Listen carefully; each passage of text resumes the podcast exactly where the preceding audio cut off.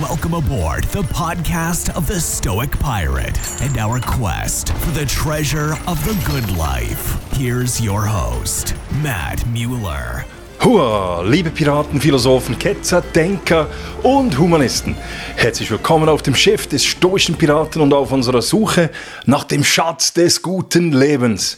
Mein Name ist Matthias Müller und ich bin der Gastgeber des Podcasts Der stoische Pirat. In dieser 106. Folge erwartet Sie ein Mann mit einem bemerkenswerten Lebenslauf. Vom Rheinmatrosen über die Baustelle zum Jurastudium und schließlich ins politische Rampenlicht. Seit 2011 im Nationalrat. Geboren 1965 im Aargau, nicht nur ein Politiker, sondern auch eine Art Pionier, Mitbegründer der grünliberalen Partei im Kanton Aargau im Jahre 2008. Ich bin stolz, den vielseitigen Beat Flach aus Auenstein bei mir zu, als Gast zu haben. Wenn Ihnen der stoische Pirat gefällt, dann vergessen Sie nicht, diesen zu bewerten, zu liken und zu abonnieren. Besuchen Sie auch meine Webseite www.müllermatthias.ch, Müller mit UE, Matthias mit einem T und H geschrieben. So, nun aber viel Spaß beim Gespräch mit Beat Flach. Lieber Beat, herzlich willkommen beim Podcast Der Stoische Pirat. Ich war gerade auf deiner Webseite und wenn man deine Webseite aufmacht, dann kommt als erstes eine Ukraine-Flagge und du machst dort, gibst dort kund, dass du die Ukraine unterstützt. Meine Frage nun an dich ist, wie überrascht warst du am 24. Februar 2022, als du von diesem russischen Einmarsch, Angriff auf die Ukraine gehört hast? Äh, hallo Matthias, ja, eigentlich dort an diesem Tag war ich überrascht, weil es noch nicht früher passiert war. Ab Dezember hatten wir Hinweise darauf. Äh, und wir sind dann, äh, ich war ja zehn Jahre in der Sicherheitspolitischen Kommission tätig, oder? Und ich, ich war wirklich an, in der Wintersession haben wir beim äh, beim, beim Abschiedsgespräch Kollegen und ich noch darüber diskutiert und ich habe gesagt, also ich vermute, so wie das im Moment aussieht, dass äh, die, die russischen Weihnachtsfeiern noch abgewartet werden und dann dieser Angriff tatsächlich erfolgt äh, und da einzelne Gebiete dann überfallen werden. Und dann habe ich aber als das nicht passiert ist, habe ich dann gedacht, ja, vielleicht ist es wirklich nur Säbelrasseln aber Putin hat ja einfach noch äh, seinen Besuch in Peking abgewartet und dann losgeschlagen. Und dann war ich natürlich so wie alle anderen auch dann von der Heftigkeit und der, der, der Geschwindigkeit, der anfänglichen Geschwindigkeit schon sehr überrascht. Aber auch überrascht vom, äh, von der heftigen und, und, und äh, erfolgreichen Gegenwehr der Ukraine. Weil ich hätte nicht erwartet, oder dass die tatsächlich äh, diese Maschinerie aufhalten können. Und äh, die Russen waren ebenfalls überrascht, dass sie da aufgehalten worden sind. Die Leute wussten ja gar nicht, wohin sie gehen, die russischen Soldaten dachten, sie gehen in eine Übung. Äh, die Fallschirmspringer zum Teil, die wussten gar nicht, dass sie über ukrainischem Gebiet abspringen sollten und so weiter. Das, die ganze Operation war hundsmiserabel geplant und trotzdem natürlich ganz furchtbar mit vielen Menschenopfern und äh, all diese entsprechenden Auswirkungen. Ein Krieg in Europa, ein Land, das einfach überfallen wird von einem anderen Land, eigentlich heute doch undenkbar, sollte man meinen, und dann passiert das trotzdem. Ja, dann, du sagst es eben, Mhm. Undenkbar eigentlich. Und du sagst, äh, im Dezember hat man das Anzeichen gefunden, hat gehabt dazu, dass mhm. es vielleicht zu einem Angriff kommt. Aber jetzt Hand aufs Herz, eben undenkbar. 2020 oder 2019, hättest du damit gerechnet, dass der terrestrische Krieg in Europa so zurückkehrt? Nein, nein, äh, oder in diesen zehn Jahren in der Sicherheitspolitischen Kommission, oder? War ich immer der Meinung, äh, wie heute eigentlich auch noch, oder, dass Europa braucht eine gemeinsame Außensicherheitspolitik, das, äh, das schon, oder? Weil Russland, also unter Putin sich natürlich auch mit Georgien beispielsweise, aber auch 2014 mit der Krim gezeigt hat, dass man, äh, dass man dort nach wie vor äußerst hegemoniale Ambitionen hegt, oder? Und dass Putin mehr und mehr auch zurück möchte zu seinem, zu seinem Großrussland oder an dem er halt auch groß geworden ist. Oder? Das, dort ist, der, ist Putin als System entstanden und, und gewachsen. Äh, und diese, diese, äh, äh, diese Ansprüche, oder, die, die haben wir schon immer gesehen, aber sind davon ausgegangen, oder dass sie sich vor allen Dingen, oder ich, ich bin davon ausgegangen, dass sie sich auf die ehemaligen Sowjetrepubliken, äh, vor allen Dingen südlich von Russland und, und östlich ausrichten und dort eigentlich die großen Gefahren bestehen. Und dort ist ja ohnehin auch ein, eines der gro ganz großen Probleme, dass die, die, die, die äh, Demokratie niemals richtig Fuß äh, fassen konnte. Das tatsächlich, oder? Aber äh, ein Angriff auf, auf die Ukraine in diesem Ausmaß mit dem Ziel, die Ukraine einzunehmen, nein, da, damit hat niemand mehr gerechnet. Du, du hast einige Probleme angesprochen. Du hast auf deiner Webseite auch geschrieben, Hashtag Stop War Now. Wie, wie könnte man, gemäß dir, wie könnte man diesen eben Stop War Now, wie könnte man das erreichen? Und diese Probleme, die du angesprochen hast, ist es überhaupt möglich? Und wenn ja, was müssen wir tun? Oder du sagst, oder wie könnte man das erreichen? Oder es gibt eigentlich, es gibt nur zwei Parteien, die das erreichen können. Das ist Russland und die Ukraine. Und, oder ich werde mich hüten. Und, und, und, und ich lehne das auch ab, oder dass ich irgendeinen Friedensplan quasi jetzt vorlegen würde oder sagen würde, wie teilweise kolportiert, ja, die Ukraine muss halt dieses und jenes eingehen oder was weiß ich, oder äh, man muss Russland das und jenes anbieten oder solche Dinge einfach, wenn die Schweiz angegriffen würde, würde ich auch nicht akzeptieren, dass irgendein anderes Land der Schweiz sagt, wie sie sich jetzt verhalten sollen, oder? Ich habe, äh, ich hatte mal äh, das Privileg, in, äh, in Finnland sein zu können und dort die finnische Armee zu besuchen. Äh, und, und auch dort ein bisschen mit, mit, ähm, mit denen zu sprechen oder wie das damals gelaufen ist, oder? Und die sind ja jetzt zurück in die NATO gegangen. Und die hatten, äh, äh, hatten äh, vor dem Zwei oder beim Zweiten Weltkrieg riesige, äh, riesige Gebiete an Russland äh, verloren damals, oder?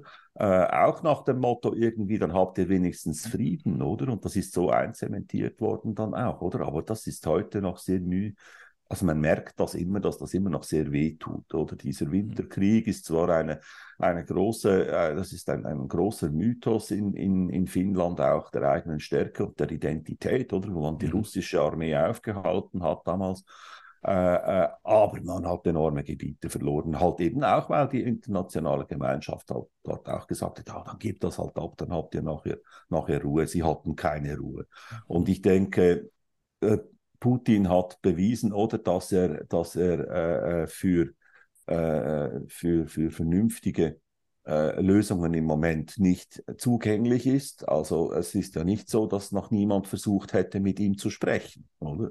Auch gute ehemalige oder sogenannte gute Freunde haben versucht, mit ihm zu sprechen. Irgendwie niemandem nützt dieser Krieg wirklich etwas.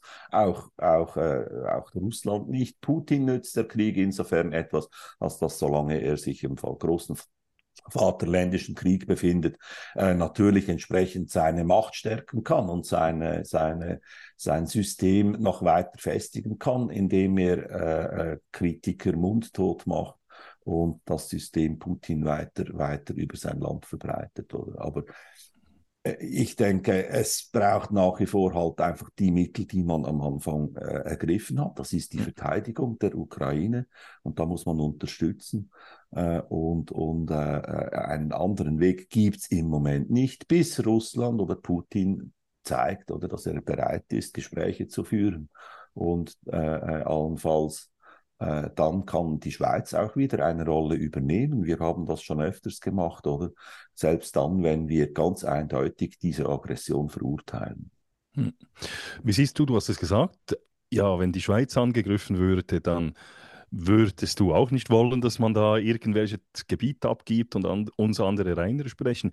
Ja, jetzt, wenn wir zurückblicken, haben wir mit den Erkenntnissen aus dem Ukraine-Krieg, die wir jetzt haben, haben wir in den letzten 30 Jahren unsere Verteidigungsfähigkeit vernachlässigt? Nein. Nein, nein, nein, einfach, das ist, das wird die ganze Zeit kolportiert, oder? Dass die Schweizer Armee unfähig sei und dass wir nichts können und dass wir zu klein seien und, und so weiter und so weiter. Das ist völliger Unsinn, oder? Unsere Armee, wie gesagt, zehn Jahre Sicherheitspolitische Kommission, unsere Armee ist gut aufgestellt, unsere Armee besteht auch aus Soldaten und, und einigen Soldatinnen, oder? Die ganz hervorragend ausgebildet sind und fähig sind. Und das ist der große Unterschied, oder? Zwischen äh, anderen Armeen auf der Welt und der Schweizer Armee zum Beispiel, oder ist dieses Milizsystem, das ich, das ich durchwegs verteidige, weil wir überall lauter Berufsleute haben, die äh, an anderen Orten äh, äh in ihrem Berufsleben, in ihrem Tätigkeitsfeld Fähigkeiten haben, oder? Und, und beweisen ständig, oder, dass sie, dass sie was können. Das können andere Armeen nicht vorweisen, oder? Eine amerikanische oder eine auch eine russische Armee oder auch eine, eine überhaupt eigentlich der größte Teil der NATO, oder, äh, besteht aus, aus Berufssoldaten, Leuten, die nichts anderes gelernt haben oder fast nichts anderes gelernt haben. Ich will das nicht schlecht machen, oder, aber als Soldat zu sein, oder? Äh, und darum sind wir auch beispielsweise im Kosovo-Einsatz so gut, oder? Weil alle unsere Leute noch einen Background haben mit einem erfolgreichen Beruf äh, und entsprechende Fähigkeiten. Und darum können wir eher Polizist spielen als als ein NATO-Soldat, der vor allen Dingen die Ladebewegung äh, gelernt hat und das äh, besser kann als wir. Aber unsere Armee ist gut aufgestellt, wir sind diversifiziert, wir sind in der Lage, äh, äh die Schweiz zu verteidigen. Selbstverständlich nicht, äh, nicht drei Monate lang, aber das kann keine Armee alleine. Und wir sind die letzten 70 Jahre unter dem Schutzschirm der NATO gewesen, was das Ganze was diese ganze Zeit angeht während des Kalten Krieges, oder? Also ich bin halt auch ein Kind des Kalten Krieges noch. Also ich habe das noch sehr gut in Erinnerung, oder? Für, für Junge ist das alles, das ist äh, in den Geschichtsbüchern. Nein, die Schweiz, die Schweiz hat eine gute Armee. Wir sind in der Lage, uns äh, für eine angemessene Zeit zu verteidigen und entsprechende Mittel haben wir auch. Und es ist auch nicht notwendig, dass man jetzt irgendwie wieder auf, was weiß ich, 800.000 Mann geht oder so. Äh, die hätten gar keinen Job oder selbst bei einem Angriff nicht, oder?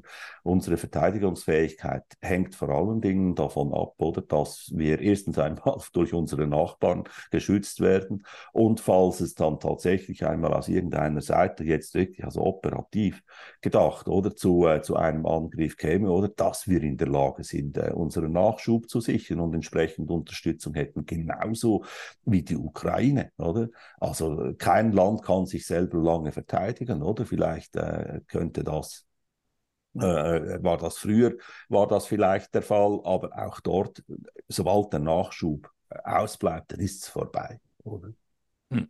Also du, du glaubst an die Miliz, das, das ist, äh, da bin ich auch überzeugt davon, also diese Stärke unseres Milizsystems in der ganzen Gesellschaft, also nicht nur in der Armee, dieses, diesen Rucksack, die die Leute mitbringen, mhm. an Wissen, Fähigkeiten, das macht die Gesellschaft agil, auch die Armee eben agil. Man ist relativ schnell, kann man sich anpassen. Du hast gesagt, die Schweizer Armee sei verteidigungsfähig. Nichtsdestotrotz, was sagst du zur Ausrüstung? Also wir haben die Armee ist nicht vollständig ausgerüstet. Ja, das, ich habe immer gesagt, ja, ja, ich habe immer gesagt, die Armee muss erstens einmal, also unsere Armee, wir haben im Moment 140.000 Mann. Mhm. Äh, äh, wir wissen, das sind genau, ziemlich genau etwa 100.000 Mann tatsächlich, die, die, einsetzbar sind, oder? Das ist fast dreimal so groß wie Belgien.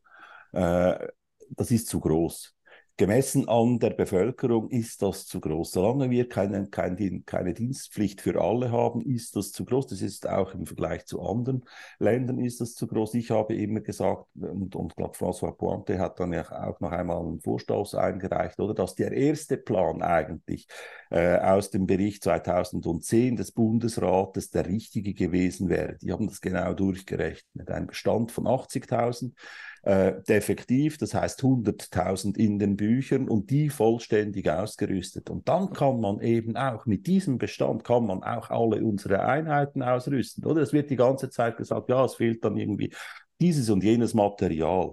Äh, nein, es fehlt dieser und jener Mann, oder? Das ist jetzt auch das Beispiel, wenn man jetzt diese wir haben noch Leopard 2, die könnte man aufrüsten und wieder in Betrieb nehmen. Das kostet ein Schweinegeld.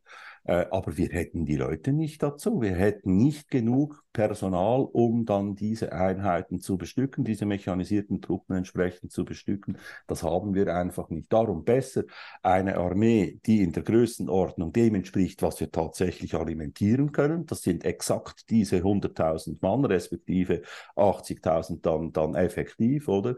Inklusive dem gesamten Material, dem Nachschub dann eben auch. Das muss ja funktionieren miteinander, oder? Ich habe eine Armee besteht immer eigentlich aus, aus drei Teilen, oder? Das ist äh, quasi, das ist, das ist der kämpfende Teil, der agierende Teil, der, der in Bewegung ist zum größten Teil. Dann habe ich den Nachschub, das ist das zweite, und dann habe ich die Reserve, oder?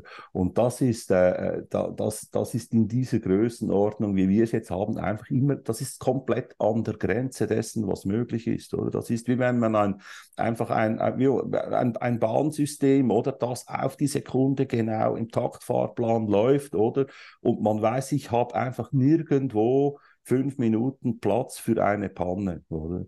Das geht nicht. Das geht mit einem, das geht mit vielen Systemen, geht das, kann man die Infrastruktur so aufbauen. Bei einer Armee geht das eigentlich nicht.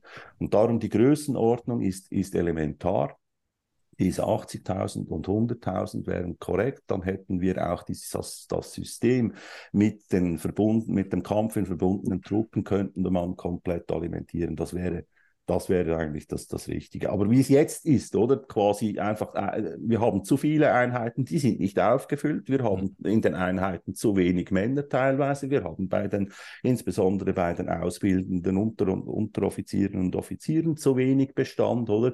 Das kommt daher, oder? Dass wir die Größenordnung einfach falsch gemacht haben und, und, und das, das, äh, das ist der Fehler. Aber insgesamt funktioniert das System ist das System ja. ausgewogen und man arbeitet, äh, arbeitet gut. Wir sind vergleichbar mit vielen anderen Armeen äh, äh, tatsächlich äh, in der Lage, vieles zu tun. Was noch fehlt, oder, das ist, das ist klar, oder, das ist Bodenluft. Wir haben keine vernünftige Bodenluftverteidigung. Also wenn äh, Langstreckenraketen oder sowas dann mal auf uns abgeschossen würden oder so, da haben wir im Moment nichts zu bieten. Sind wir auf, den, auf die NATO angewiesen, respektive auf unsere Nachbarländer. Wir sind ohnehin blind ohne unsere Nachbarländer, weil wir haben die, die Luftlagebilder äh, der militärischen Luftfahrt nur dank der NATO, nur dank dem, dass wir im Partnership for Peace dabei sind. Das war, das war Bedingung übrigens, um diese Luftlagedaten zu erhalten. Ihr bleibt bei Partnership for Peace, weil es gab mal unter Uli Maurer eine Zeit, wo er das Gefühl hatte, ja, wir gehen doch da lieber auch raus, oder? Und da kam relativ klar die Ansage, also wenn ihr gar nicht mehr Teil des Clubs seid, oder? Äh, wenn ihr da gar nichts mehr, nichts mehr der, dergleichen tut, oder? Dann bitte macht euch das auch selber, das kostet euch dann noch etwa 200 Millionen im Jahr oder so, damit ihr dann auch noch ein, dann könnt ihr dann euch einen eigenen Satelliten beschaffen oder sowas. Also, wenn ich es richtig verstanden habe, eben die Armee, die ist gut, etwas kleiner machen, dann kann sie auch ausrüstungsmäßig äh, ausgerüstet werden eben. Das zeigt sich jetzt in, in der Ukraine, oder? Eine, eine Armee muss daneben, dass sie äußerst, äh, äußerst motiviert ist, muss sie äußerst mobil sein, sie muss agil sein. Äh, genauso für, für solche Fälle, oder wie es jetzt in der Ukraine passiert, oder? Das wäre ja quasi, das ist ja eigentlich der Masterplan, was bei uns passieren würde. Wir wollen ja nicht irgendein Land überfallen oder so etwas, sondern bei uns geht es genau und exakt um diese Verteidigungsfähigkeit im Falle eines Ausfalls, äh, äh, quasi eines Angriffes in Europa und dann diese, diese Ausfallbewegungen durch die Schweiz oder solche Dinge, an und für sich immer noch ähnlich der Doktrin des Zweiten Weltkrieges, oder? Was könnte denn eigentlich äh, äh, Anlass sein, oder? Eines Konfliktes und so weiter. Und da muss man, äh, muss man mobil sein, agil sein und modern. Oder meine drei M habe ich immer gesagt, oder? Ja. Mobil, modern und? Äh, motiviert. Motiviert, 3M, okay. Ja, das motiviert hängt auch viel damit zusammen, dass ich eben das Material dann habe und dass ich ja. eben, wenn ich dann mit einem Piranha herumfahre oder sonst etwas, oder dass das nicht ein Puch ist, an dem ein Schild hängt, ich bin auch ein Piranha. Oder? Das ist genau. sehr demotivierend, solches ja. Zeugs. Oder? Du hast es gesagt, du hast immer gesagt, Mann, wir haben Mann. Mhm. Du hast auch das Dienstleistungsmodell angesprochen. Wie siehst du das in der Zukunft? Dienstleistungsmodell für Frauen, ich, Männer, ja, freiwillig. Ich, ich, bin ja schon zweimal im Parlament äh, aufgelaufen äh, mit, äh, mit, mit dieser Dienstpflicht für alle.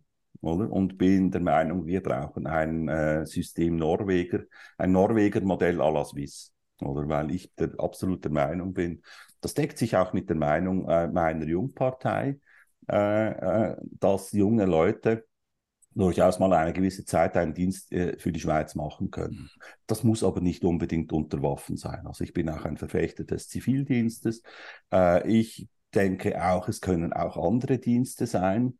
Äh, es, es muss ein Dienst sein, oder der der Allgemeinheit zugutekommt äh, und der muss eine irgendeine vernünftige Dauer haben. Aber eigentlich, ob, ob, äh, ob Mann oder Frau äh, eine, Dienst, eine Dienstzeit für den Staat würde uns allen gut tun. Das würde glaube ich, äh, ähm, äh, das ist auch für die persönliche Entwicklung, glaube ich, ist das etwas, etwas Gutes. Und das ist so ein, ein, ein Teil, oder der immer, das, das, das, da bleibt auch etwas hängen quasi. Ich habe auch mal etwas für diesen Staat getan und bin nicht nur einfach Konsument des Staates. Und es gibt ganz viele heute bei uns, oder die, die, die, die, die sind quasi einfach Konsumenten. Man, man sieht den Staat an wie irgendeinen Dienstleister, ein Migro oder was weiß ich, oder eine Versicherung, oder? Da muss man ein bisschen Steuern bezahlen und dafür kriegt man dann einfach alles. Service Pack oder Full Service und, und Vollkasko, oder? Und das ist nicht, das ist nicht mein Staat, oder? Mein Staat ist ein Staat der Gemeinsamkeiten, ein Staat, wo alle etwas dafür geben und dafür auch alle etwas dafür bekommen. Nicht nur einfach, dass man ein bisschen Steuern bezahlt und dann sollen die anderen schauen, sondern dass man da einen Teil des Lebens mal auch etwas dafür tut. Oder sei das in einem Altersheim zu helfen, sei das äh, in der Armee, sei das in der Feuerwehr, sei das im Zivilschutz, sei das mit einem, äh, mit irgendeinem Service, äh, den ich dem Staat gebe, für eine gewisse Zeit lang meine Arbeitsleistung zur Verfügung zu stellen. Du hast ja selber, du hast die Feuerwehr angesprochen, du warst Feuerwehroffizier, du hast mhm. dich selber engagiert für die, eben für die Gesellschaft. Jetzt auch die Feuerwehr hat ja Probleme, Leute zu, re zu rekrutieren. Mhm.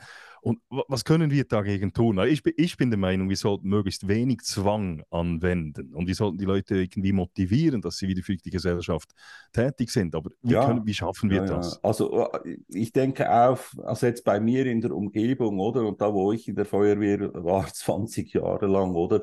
Ähm, äh, haben wir, äh, ich glaube, wir haben nie jemanden zwangsrekrutiert. Wir hätten ja die Möglichkeit, oder? Aber das haben wir nicht gemacht, sondern das ist halt einfach auf den, auf den unteren Ebenen, oder? Äh, wo, man, wo man die Leute ansprechen kann äh, und motivieren kann, etwas zu machen, oder? Ähm, und und dann, äh, dann kommen die auch, oder? Also man muss mit den Leuten sprechen, muss ihnen mhm. zeigen, dann muss man halt auch gute Übungen machen, oder? Also ich war jahrelang ähm, äh, äh, äh, Zugführer der, der äh, Maschinisten, oder? Also wir haben spannende Maschinistenübungen gemacht, oder? Nicht immer dasselbe, sondern wir haben uns, und ich habe mir immer wieder überlegt, was könnte ich machen, das ist mal etwas Überraschendes, oder? Also die sollen, sollen große Augen kriegen, oder? Wenn sie auf den Einsatzplatz kommen, oder? Sollen die denken, oh mein Gott, was machen wir hier? Wie geht das? Und so. Und dann irgendwie etwas, was, äh, was, dann, äh, was dann bleibt, oder? Wo man die wesentlichen Handgriffe und Abläufe üben kann, oder? Aber vielleicht in irgendeinem Umfeld oder etwas machen, was, was dann halt ähm, quasi auch ein bisschen spannend ist, oder? Nicht, dass man, äh, oder wenn die Leute, wenn ich dann höre, oder Leute gehen in irgendeine Feuerwehrübung und stehen eine Stunde lang am Strahlrohr irgendwo bei einer Scheune, äh, dann muss ich sagen, ja, super. Also da hättest du auch einen Fernsehabend machen können, ja. oder? Also das braucht es dann nicht, oder? Dann muss man wenigstens irgendwo was anzünden, damit er was löschen kann, oder? Es hat ich habe mit Leuten gesprochen äh, über die Jahre hinweg, oder? Die haben, die haben zehn Jahre Feuerwehr gemacht und haben nie mit dem, mit dem, mit dem Schlauch auf ein Feuer gespritzt. Hm. Oder? Da muss ich sagen, ja, also nein, also das so kann es nicht sein. Also man muss spannende Dinge machen, man muss auch, ich glaube, man muss auch die Kameradschaft pflegen, nicht im Exzess oder nicht ja. quasi so äh, äh, da irgendwie diese Kameradschaft als, als, als, als, als heiliges Ding anschauen, aber die, die Kollegschaft und Kameradschaft und dann kann man eben auch, und das ist das Schöne daran, dann kann man eben auch ein bisschen die Leute wieder zusammenbringen in solchen, solchen, äh, solchen Feuerwehrübungen. Da kommt dann halt eben auch der Bauer mit dem Akademiker ein bisschen mhm. zusammen, oder? Und das, äh, das, tut, das tut allen gut. Ja. Du bist ja nicht nur aktiv in der Politik oder eben in der Feuerwehr oder sonst. Du bist ja auch ein also Pionier. Feuerwehr mache ich nicht oder mehr. Nicht Feuerwehr mache ja. ich nicht mehr. Aber du warst aktiv in der Feuerwehr. Ja, 20 Jahre. Genau. Ja. Und, und du bist ja auch ein Pionier. Du hast ja, die, du hast ja Mitbegründer der GLP des Kanton Aargau. Mhm. 2007 ja. oder 2008 ungefähr, oder war mhm. das? Wie, ja. wie, kam es dazu? Was hat dich bewegt, die grünliberale Partei im Kanton Aargau auf die Beine zu stellen? Ja, also ich, ich, ich war, also ich habe mich da nicht als Pionier gefühlt oder ja. so, sondern als Teil, als Rät, als Teil, als kleines, als kleines Teilchen dieser, dieser Bewegung. Aber dafür muss ich äh, vielleicht ein bisschen zurück, oder? Ich äh, wurde zum ersten Mal politisiert, als ich, äh, als ich meine Lehre als Rheinmatrose gemacht habe und in, ich glaube, es war in Antwerpen am Hafen auf junge Leute gestoßen bin, äh, die da demonstriert haben und dann habe ich mit denen geredet. Da haben sie herausgefunden, dass ich Schweizer bin, oder? Ich habe gar nicht gewusst, was, was die machen. Und das waren so die Gründungsmitglieder von, äh, von, von Greenpeace 1981. Und die haben vor einem Schiff demonstriert, das Atommüll im Ärmelkanal verkappt hat. Und der Atommüll kam aus der Schweiz. Das hat mich komplett schockiert. Komplett schockiert. Ich war Rheinmatrose und habe gelernt, dass man das Wasser, auf dem man äh, Waren transportiert und wir wirtschaftlich tätig sind, schützen muss, weil es andere wieder trinken oder äh, äh, einfach weil das Teil des, des, Naturkreislaufes ist, oder? Und dann liegt da ein Schiff, oder, das, das, das Atommüll verkappt. Äh, aus der, aus der Schweiz. Ich war völlig entsetzt. Oder? Ich bin Mitglied geworden bei Greenpeace. Dann viele Jahre, also in Holland äh, oder Belgien, ich weiß es, das weiß ich nicht mehr genau, oder? Und das war das erste Mal, dass ich politisiert worden bin. Und dann, äh, äh, das habe ich beibehalten. Der Schutz der Meere, das ist nach wie vor, das ist für mich extrem wichtig. Der Schutz des Wassers, des Trinkwassers, unser Lebenselixier. Und 1992 bin ich politisiert worden mit der EWR-Abstimmung. Ich war aber in keiner Partei, aber ich war an einer äh, einer oder zwei Standaktionen, ein Podium und so weiter. Ich war ein Verfechter dieses EWR, vielleicht auch aus der Geschichte meiner, meiner Rheinschifffahrtszeit, oder? Also international halt diese Verknüpfung. Ich habe gesehen, wie viel Waren wir austauschen mit, äh, mit unseren äh, nördlichen Ländern und so weiter und, und habe das gekannt und war dann völlig frustriert nach dieser Abstimmung. Also weil die Tonalität eine, eine, ein Ausmaß erreicht hatte, oder? Wo die EWR-Befürworter als, als Landesverräter, als, als äh, äh, Abschaum. Also es war übel. Das, da habe ich gesagt, ich mache da nichts. Das mache ich nicht. Wozu soll ich mich da, da äh, beschimpfen lassen von, von, äh, von, von, von Gegnern und so weiter? Und dann habe ich lange nichts gemacht und, und äh, häufig dann halt grün abgestimmt oder freisinnige Köpfe gewählt. So, ich mir das Gefühl hatte, das ist, äh, das, die, die kannte ich so ein bisschen, ja. Und dann gab es die Gründung der Grünliberalen. Und dann bin ich nach Basel gefahren, weil ich das gelesen habe, hat meine Frau gesagt, ich fahre nach Basel an eine Parteigründung, ich gehe mir das mal anschauen. Und bin in den Saal reingekommen, da hat gerade Verena Diener aus Zürich, hat gerade ein flammendes Votum dafür gehalten, dass Umwelt und Wirtschaft, äh, dass das nicht widersprechende Interessen sind, sondern dass das beides braucht. Es braucht es braucht äh, Umweltschutz, es braucht ambitionierte Ziele für den Schutz unserer, unseres Planeten, damit unsere Enkel auch noch einen Planeten haben, auf dem sie leben und existieren können. Aber es braucht dazu auch die Wirtschaft, weil der Mensch auch Ansprüche hat und sich das irgendwie finanzieren muss und wir unsere Sozialwerke pflegen müssen und, äh, und das, wozu ein Staat eben da ist, sich zu schützen, die Menschen zu schützen und die Menschen gemeinsam auch äh, äh alt werden zu lassen und zu pflegen und so weiter. Und das hat mich total fasziniert. Und da habe ich gedacht, da bin ich jetzt genau zu Hause. Das ist genau, das ist genau mein Ding. Und dann sind wir in den Aargau gegangen, haben die GLP Aargau gegründet und da, drei Monate später waren die Großratswahlen. Und da bin ich in den Großen Rat gewählt worden. Ja. Und du hast, du hast die Tonalität angesprochen. Hast du das Gefühl, seit 1993 oder 92 hat sich das verbessert? Ja, oder 92, nach 92 habe ich lange nichts mehr gemacht politisch. Das, da, da, darum kann ich es wie nicht wirklich beurteilen. Und jetzt, seit, der, seit ich wieder aktiv bin, da 08, 08 09 oder was, äh, äh, habe ich schon auch den Eindruck, dass sich die Tonalität geschlimmert hat.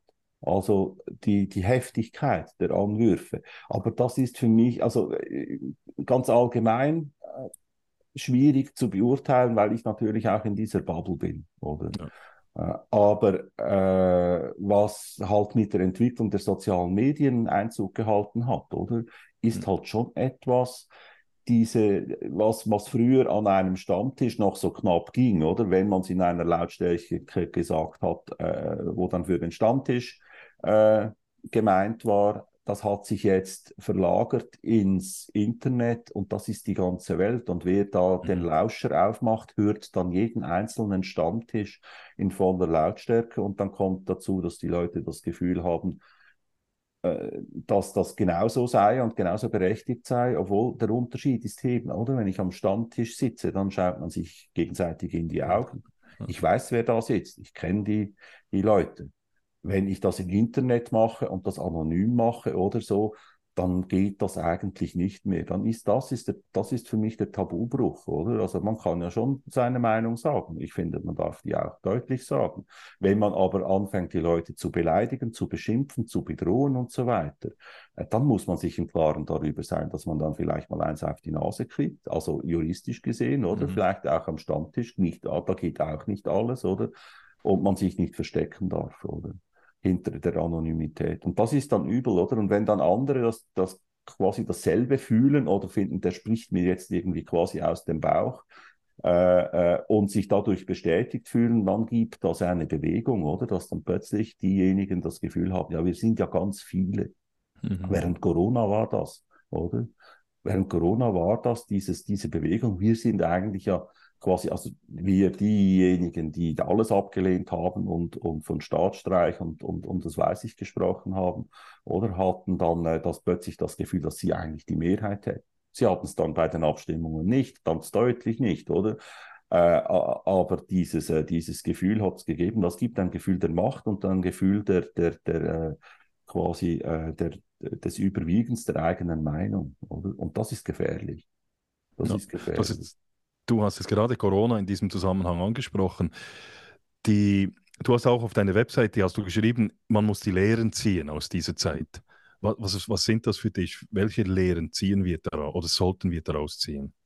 Also wir haben, also äh, ich bin weder Epidemiologe noch Virologe noch Mediziner oder sonst etwas. Das ist da, damit teile ich eigentlich diese, diese Fähigkeiten mit, äh, mit 99,9 Prozent der Bevölkerung. Oder? Und das sollte man einfach sich im Klaren sein. Ich bin aber, äh, ich bin aber auch nicht, äh, nicht Ingenieur. Oder? Äh, äh, und trotzdem, ich vertraue aber darauf, dass die Ingenieure die Häuser und Brücken und Straßen so bauen und die Eisenbahnen so bauen, oder dass das funktioniert. Und das ist ja auch bewiesen, dass es funktioniert. Oder also dieses Grundvertrauen das ist, das ist mal, mal da, oder? Und darum geht meine Lehren, die ich daraus ziehe, das sind vor allen Dingen äh, eigentlich föderale oder strukturelle, oder? Wir haben gesehen, dass wir äh, mit so einer Lage äh, schlecht umgegangen sind am Anfang, oder? Weil niemand den Lead übernommen hat. Das war eine Katastrophe. Es ist häufig so, oder? Wir haben so, so Schönwetter, so Schönwetterprogramme bei uns, überall, oder? Es ist immer so, wir haben Zeit, wir können das machen, oder? Seit 175 Jahren haben wir diese Strukturen entwickelt. Das funktioniert alles ganz hervorragend, oder? Aber im Sturm, oder? Im Sturm äh, äh, muss, muss eine klare Leitung her, muss ein, ein klares, äh, ein klarer äh, quasi Ablauf äh, sein, wie der geht. Und das hatten wir nicht. Wir hatten eine Kakophonie, oder? Wir hatten ja. eine unglaubliche Kakophonie und ein total total, total unfähigen Bundesrat, oder? der zu Beginn dieser Krise einfach überhaupt nichts geführt hat. Oder das wäre die, die Aufgabe gewesen der Landesregierung, oder wie häufig, oder wie beispielsweise jetzt auch mit der Europäischen Union, oder? Es gibt keine Führung im Bundesrat. Es gibt die Verwaltung des Stillstandes, oder? Und während dieser, während dieser Corona-Zeit zu Beginn mindestens, oder? Und dann noch einmal in der Zwischenphase, wo man gesagt hat, ja, jetzt sollen die Kantone wieder schauen und so weiter. Die Kantone haben dann geschaut, aber sie haben nur geschaut, oder? Konnten sich nicht einigen und haben dann den Ball wieder dem Bundesrat zurückgespielt, oder? Das, ist, äh, das hat bei mir auch zu großem Unmut geführt. Also wir haben da diese, diese Schwierigkeiten, wenn der Sturm tobt, oder?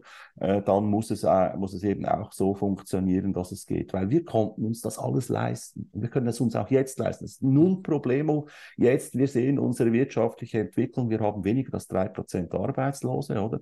Wir haben noch etwa ich weiß es nicht, 35 Milliarden Franken quasi in dieser Kasse drin, die wir investiert haben für Corona, oder? Das müssen wir wieder buchhalterisch umbuchen über die nächsten Jahre hinweg. Das können wir alles machen. Uns geht's Gold. Uns geht's Gold. Andere Länder auf dieser Welt, denen es, äh, denen, die nicht diese Resilienz hatten wie wir, oder? Denen geht es nicht so gut. Mhm. Und, und äh, die andere Lehre, es gibt auch positive Lehren daraus, oder? Äh, da, ich habe gesagt, Resilienz, oder? Die, die mhm. wir hatten.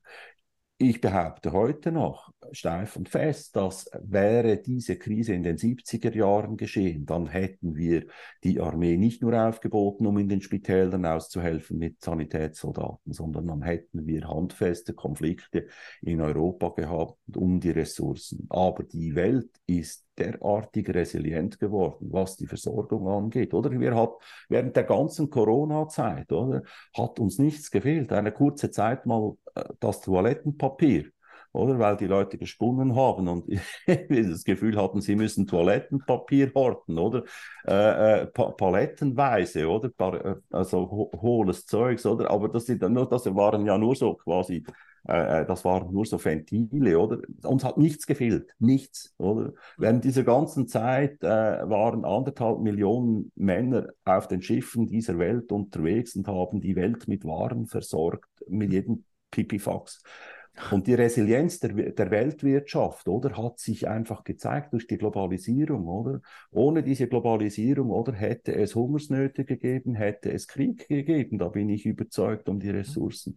Und wir haben bewiesen, dass diese Welt unglaublich resilient ist und dass sie in der Krise auch zusammenarbeiten kann, dass man Daten austauscht über die medizinische Forschung, dass man äh, schaut, wie reagieren schwer, schwer, äh, äh, schwer getroffene Patienten auf diese und jene Behandlung bei einem völlig neuen neuen äh, Virus, oder der noch unbekannt war. Das hat alles gezeigt, dass wir bei vielen Dingen gut unterwegs sind. Diese Resilienz, die wir haben, die ist enorm wichtig, oder auch für kommende Krisen, oder? Und, und da, das darf man als Lehre daraus, daraus ziehen, oder?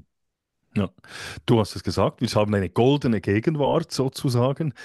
Du nennst dich selber Créateur d'avenir, also Zukunftsgestalter. Ja, wenn die Gegenwart so, so goldig ist, was müssen wir denn in der, in der Zukunft neu gestalten? Also, wo sind die Herausforderungen, die du siehst für die Zukunft? Also, wir haben, also, oder dass es uns so Gold geht, oder? Das hat nicht unbedingt damit zu tun, dass wir, äh, dass wir alles, alles gut gemacht haben. Das, äh, das gar nicht, oder? Wir hatten verschiedentlich einfach Glück, oder nach dem Zweiten Weltkrieg oder schon im Ersten Weltkrieg verschont zu werden, oder schon dort, oder hat sich eigentlich diese wirtschaftliche Entwicklung für die Schweiz äh, äh, überall positiv ausgewirkt, oder? Wir waren massive Kriegsgewinnler in diesen zwei großen Weltkriegen, das darf man nicht vergessen.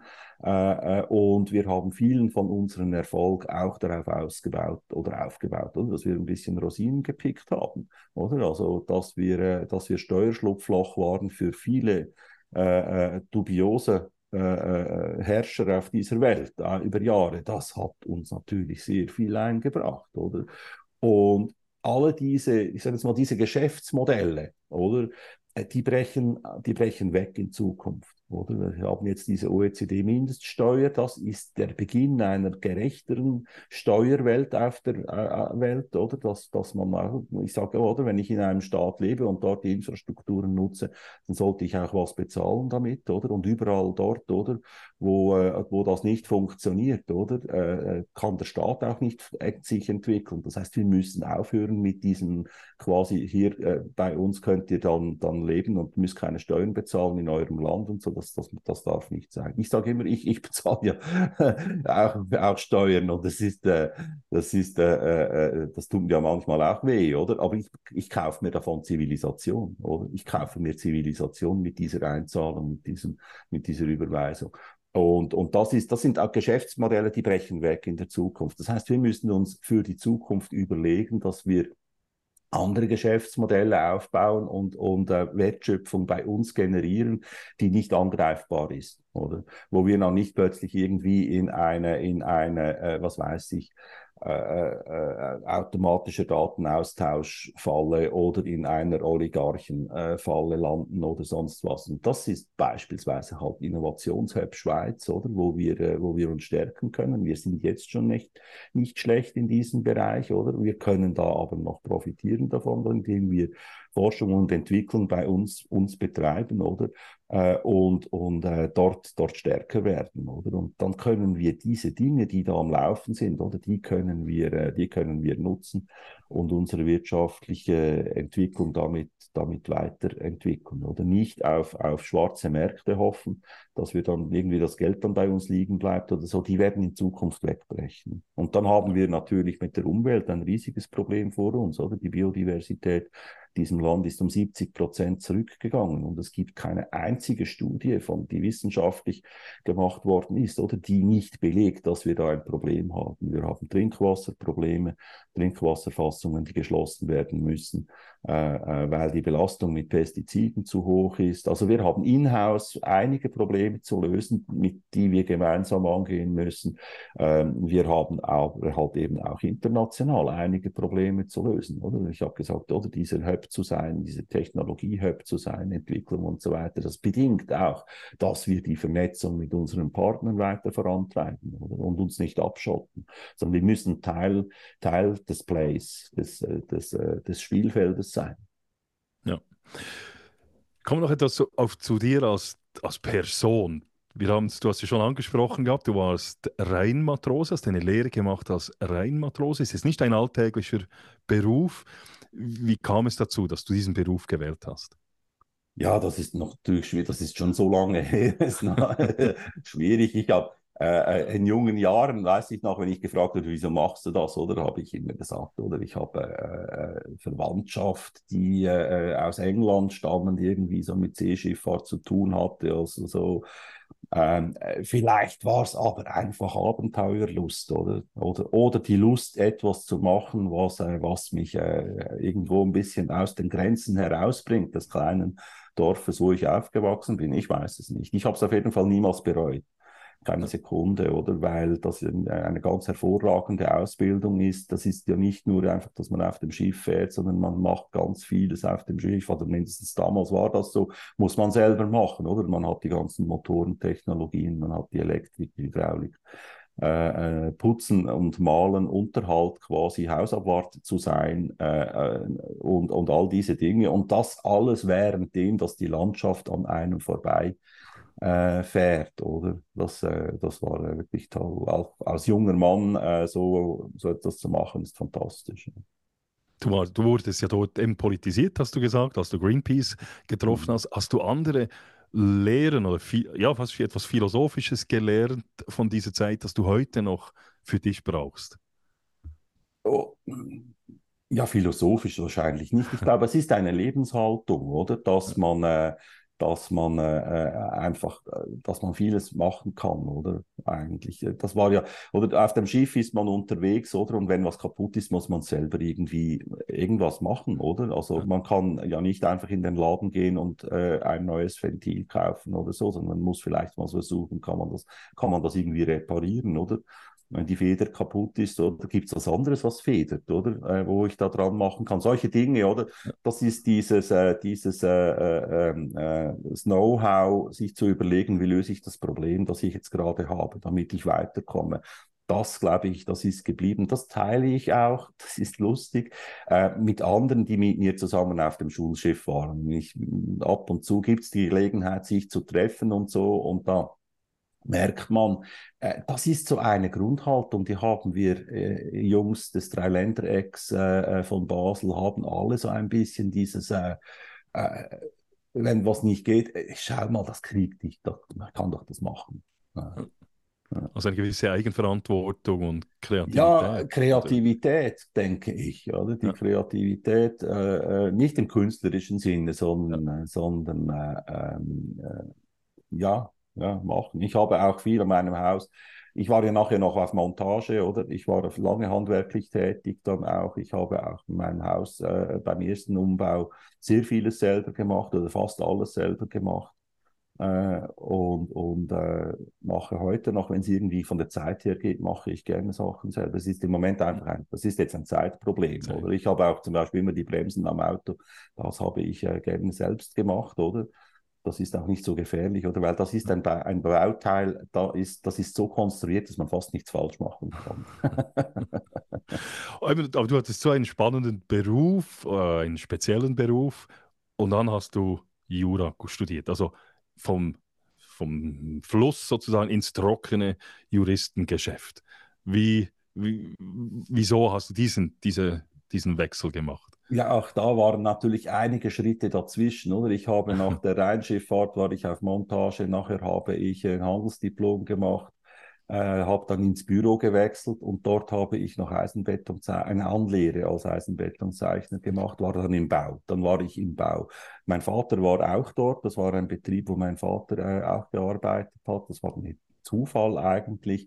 Äh, bin dann so ins Bau, ins Bauwesen reingekommen, habe dort Projektleiter gemacht dann und hatte danach eine Anstellung als Geschäftsführer einer Totalunternehmung und war dann auch in Deutschland unterwegs. Also ich habe da wirklich einen riesen Karriereschritt gemacht und dort habe ich irgendwann festgestellt, dass ich am Tisch sitze, über, äh, über ein riesen Projekt entscheiden soll, oder? Und links und rechts äh, flankiert von, äh, von, äh, von Rechtsanwälten.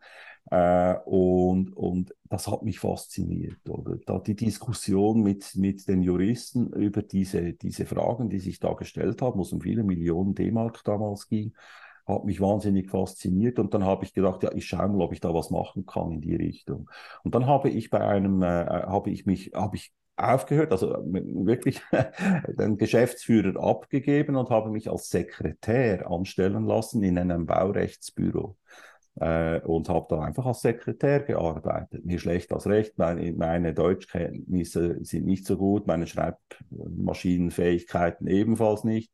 Die haben mich trotzdem genommen und es war wahnsinnig spannend. Und dann habe ich äh, den Weg dann gesucht, dass ich äh, nach, dass ich noch Jura studieren kann, weil es mich wirklich fasziniert hat diese ganzen juristischen Fragen. Oder fast alles um uns herum äh, ist entweder politisch oder dann juristisch. es ist alles juristisch irgendwie fassbar, oder? Das ist halt so in einem, in einem Staat, oder? Der aus Gesetzen besteht eigentlich, oder? Das ja nicht besteht, sondern der durch Gesetze äh, äh, geformt wird, oder? Und dann habe ich das Jurastudium gemacht. Ich habe von Anfang an gewusst, dass ich nicht Familienrechtler werden sein werden will, also da irgendwie äh, Eheschlicht, also Ehestreitigkeiten und so weiter, sondern das ist mit, bei mir immer so mehr um das Handfeste geht. Oder? Mhm. Und ähm, das ist eigentlich jetzt immer noch, ich mache das jetzt ein paar Jahre und ich finde es immer noch total spannend. Und du hast eine unglaubliche habe ich das Gefühl, äh, Erfahrung, also ganz viele verschiedene Sachen, immer wieder auch Neues ausprobiert. Mhm. Wenn du jetzt den 16-jährigen Beat Flach treffen würdest, was würdest du mit die, ihm mit auf den Weg geben? Was würdest du ihm für Ratschläge geben? Nichts. Mit nichts, deiner Erfahrung. Nichts, nichts würde ich ihm sagen. Nicht, er soll, er soll, ich, ich würde davon, ich würde davonlaufen, äh, damit er mich nicht sieht äh, damit er nichts anderes macht, weil überall dort, wo er auf die Nase gefallen ist oder dann also als 16-Jähriger dann auf die Nase fallen wird, oder? Das hat ihm alles gut getan, oder? Und äh, äh ich würde ihn vor nichts, vor keinem Schaden bewahren wollen oder so. Ähm, es hat ja immer geklappt. Dort, wo es knapp war, ja, hat es auch geklappt, sonst würde ich jetzt nicht da. Nein, nein, ich denke, dass man muss diese Erfahrungen machen. Oder wichtig scheint mir, dass man, äh, äh man muss auch scheitern können. Ich sage das auch immer wieder den, den, Schülern, wenn ich sie im Bundeshaus habe, oder? Ich sage, oder wir sehen heute quasi vor uns, das war immer schon so, das sind all diese erfolgreichen Leute, diese, diese Sportler und diese, diese Millionäre und was weiß ich, Firmen gründen und, und oder, oder äh, was weiß ich, oder? Äh, äh, und auf TikTok und so sehen wir bloß diese Influencer und die sind alle reich und schön und, und was weiß ich. Wir sehen nicht, wo die überall gescheitert sind. Und wir haben dann das Gefühl, Scheitern ist ganz, ganz schlimm und übel und dann, äh, dann ist das Leben vorbei. Das ist falsch. Man muss scheitern können, man muss, muss scheitern zulassen. Und dann sich halt wieder aufrappeln und wieder neu machen, oder? Etwas Neues anfangen. Oder, oder das, das Alte nochmals. Einfach nicht dieselben Fehler zweimal machen, aber man muss scheitern dürfen. Und jemand, der scheitert, oder, den darf man auch nicht einfach verurteilen und sagen, das ist ein Loser und ein Verlierer und der hat sein Leben, der, sein, sein Leben verschwendet, oder? Äh, es gibt solche, natürlich, oder? Aber äh, man muss scheitern können. Man darf nicht das Gefühl haben, diese Glanzwelt, die man da in den sozialen Medien sieht, das sei die Wahrheit und die Realität ist es nicht. Also ich habe manchmal das Gefühl, dass gerade in der Schweiz eben, dass man nicht scheitern darf. Also dass wir nicht so diese Kultur haben, wo man sagt, ja, jetzt bin ich gescheitert, ich lerne, stehe auf und mache weiter. Ja, ja. Oder das ist so, das ist vielleicht so ein bisschen der Unterschied, oder, zwischen uns und, und Amerika, oder? In Amerika darf man scheitern, oder? Dann fängt man wieder von vorne an und macht irgendwas, oder? Es gibt äh, Leute, die sind schon, die sind quasi ihr ganzes, ganzes Leben lang gescheitert und werden Präsident von, von Amerika, oder? Durch Scheitern berühmt zu werden und so weiter. Also das ist schon ein, das ist eine andere Kultur, oder? Und das Problem ist, wenn man diese, diese Kultur des Nichtscheiterns verteidigt, quasi, das muss alles immer, das muss alles bling bling und Gold sein und so weiter, oder? Dann, äh, dann wird man über kurz oder lang den Anschluss verpassen bei der Innovation. Oder man muss, äh, man muss Dinge versuchen. Wenn sie funktionieren, geht man einen Schritt weiter. Wenn sie nicht funktionieren, geht man einen Schritt zurück und überlegt sich, warum hat es nicht funktioniert. Mhm. Oder?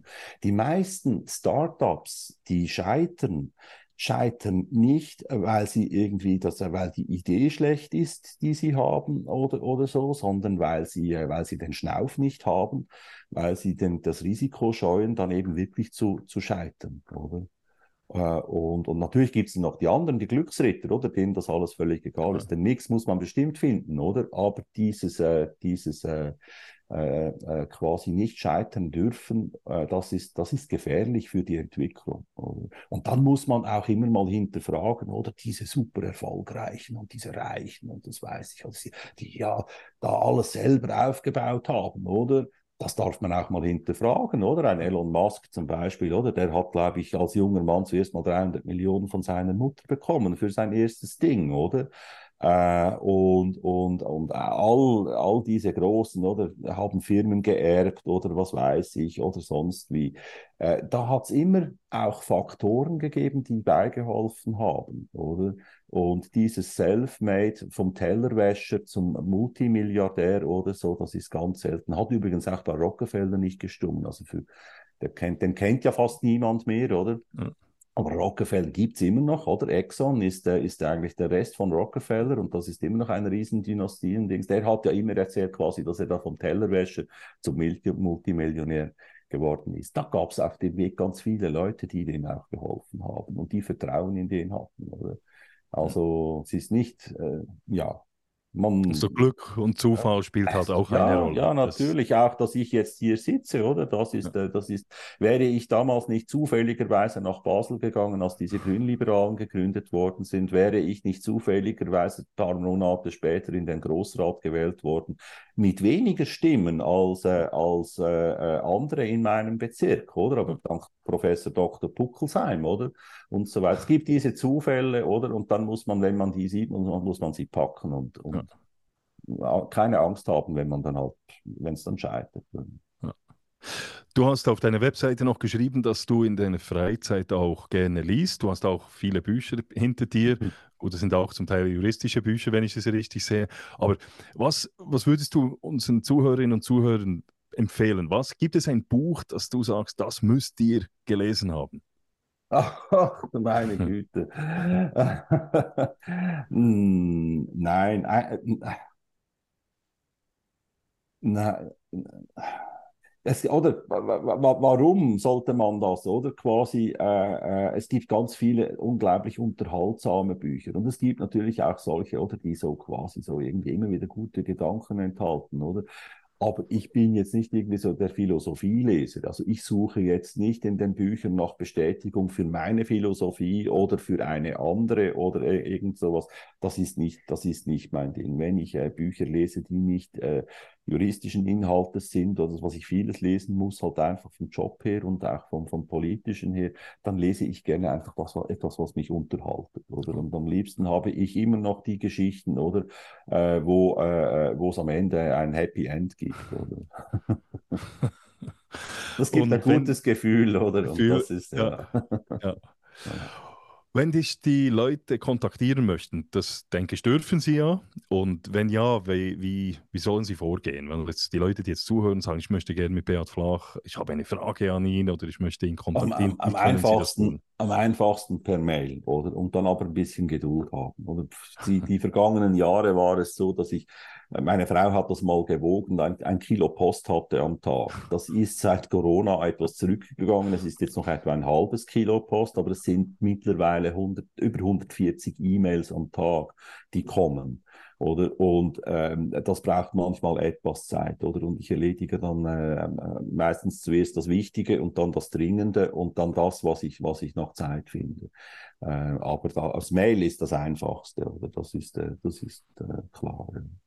Also können Sie auf deine Webseite gehen, www.beatflach. Ja, also, also meine Parlamentsadresse beat.flach.parl.ch oder so. Das, äh, also, es, ich habe viel zu viele Mailadressen und jede funktioniert irgendwie. Und wenn man dann halt nach einer Woche keine Antwort hat, vielleicht mal nachfragen äh, oder, oder so.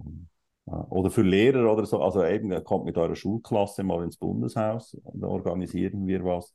Äh, das finde ich immer sehr spannend. Oder mit jungen Leuten den Austausch zu pflegen, finde ich extrem, extrem spannend. Äh, oder wir sind so, äh, ja, du ja auch, ich weiß, einfach wir sind schon in einem, wir sind in dem Alter, wo wir, wir sind ohne das Internet äh, klein gewesen, genau. oder? Und wir haben so, so bestimmende Elemente der Geschichte erlebt, oder? Die die Jungen noch nicht erlebt haben oder nur aus der Geschichte ja. kennen, oder? Also 9-11 beispielsweise, oder? Genau. Äh, in meinem Alter, die Babyboomers, oder? Die können alle sagen, wo sie an dem Tag waren, zu dem genau. Zeitpunkt, genau. als diese Nachricht, das ist eingebrannt, oder? Für junge Menschen, die jetzt zum, zum Teil schon, äh, schon äh, auch, also die sind im wahlfähigen Alter, absolut, ja. oder? Ist das, sind das Geschichten aus der Vergangenheit, ja. oder? Und, und darum erleben sie jetzt eine neue Geschichte, oder? Aus einem ganz anderen Fokus und das ist sehr spannend, mit denen, mit denen zu reden. Das finde ich, ist, das muss man die Babyboomers und wir müssen unbedingt immer mit jungen Leuten sprechen, äh, um, um äh, aus der Bubble rauszukommen, in die wir ja auch hineingeboren sind. Ja, genau. Also, ich denke, wir haben, ich weiß nicht, hast du noch irgendetwas, wo du sagst, das müssten wir den Zuhörerinnen und Zuhörern noch sagen oder haben wir den Tour d'Horizon gemacht? Hab, ja, ja, ich denke es, ja, ja. ich denke, die Zeit ist jetzt auch um. Ich, müsste, äh, ich muss dann auch nachher ins nächste Zoom. Gut. Gut, also, liebe Bert, dann ich wünsche dir viel Erfolg noch beim Wahlkampf, oder? Das mhm. jetzt noch und ähm, viel Energie. Danke. Und vor allem auch, dass dir alles etwa gelingt, so wie du dir das wünschst, den Mut und die Energie, die du bereits gehabt hast, dass die auch dich noch weiterhin begleitet in deinem Leben. Ich Danke. wünsche dir alles Gute. Danke dir, Matthias, Dank. und äh, viel Spaß noch. So, ich hoffe, das Gespräch mit Bert Flach hat Ihnen gefallen und es, wir konnten Sie ein wenig inspirieren und Sie konnten den Nationalrat aus Aargau etwas besser kennenlernen. Falls Ihnen der Podcast Der Stoische Pirat gefällt, dann abonnieren Sie diesen auf YouTube, auf Apple Podcast, auf Spotify, wo immer Sie den Podcast auch hören. Bewerten Sie diesen auch, wenn immer möglich, mit der Höchstnote. Und schreiben Sie mir auch Feedback. Es freut mich immer, wenn Leute mir schreiben und mir auch vielleicht Ideen geben für andere Gäste, die man noch einladen könnte. Oder einfach auch sonst mir, mir mitteilen, wie es Ihnen gefällt oder was Ihnen eben vielleicht nicht gefällt. Gehen Sie auch auf meine Webseite www.müllermatthias.ch, Müller mit UE und Matthias mit einem T und H geschrieben. Abonnieren Sie dort den Newsletter und vergessen Sie nicht auch die anderen Episoden anzuschauen. Vor allem auch jetzt die Episoden, welche ich im Hinblick auf die Nationalratswahlen gemacht habe, mit diesen unterschiedlichen Politikern der, des National- und auch des Ständerates. So, das war's. Ich wünsche Ihnen allen eine tolle Woche. Macht es gut. Bis bald. Thank you for listening to the podcast of the Stoic Pirate. Come back again to our quest for the treasure of the good life.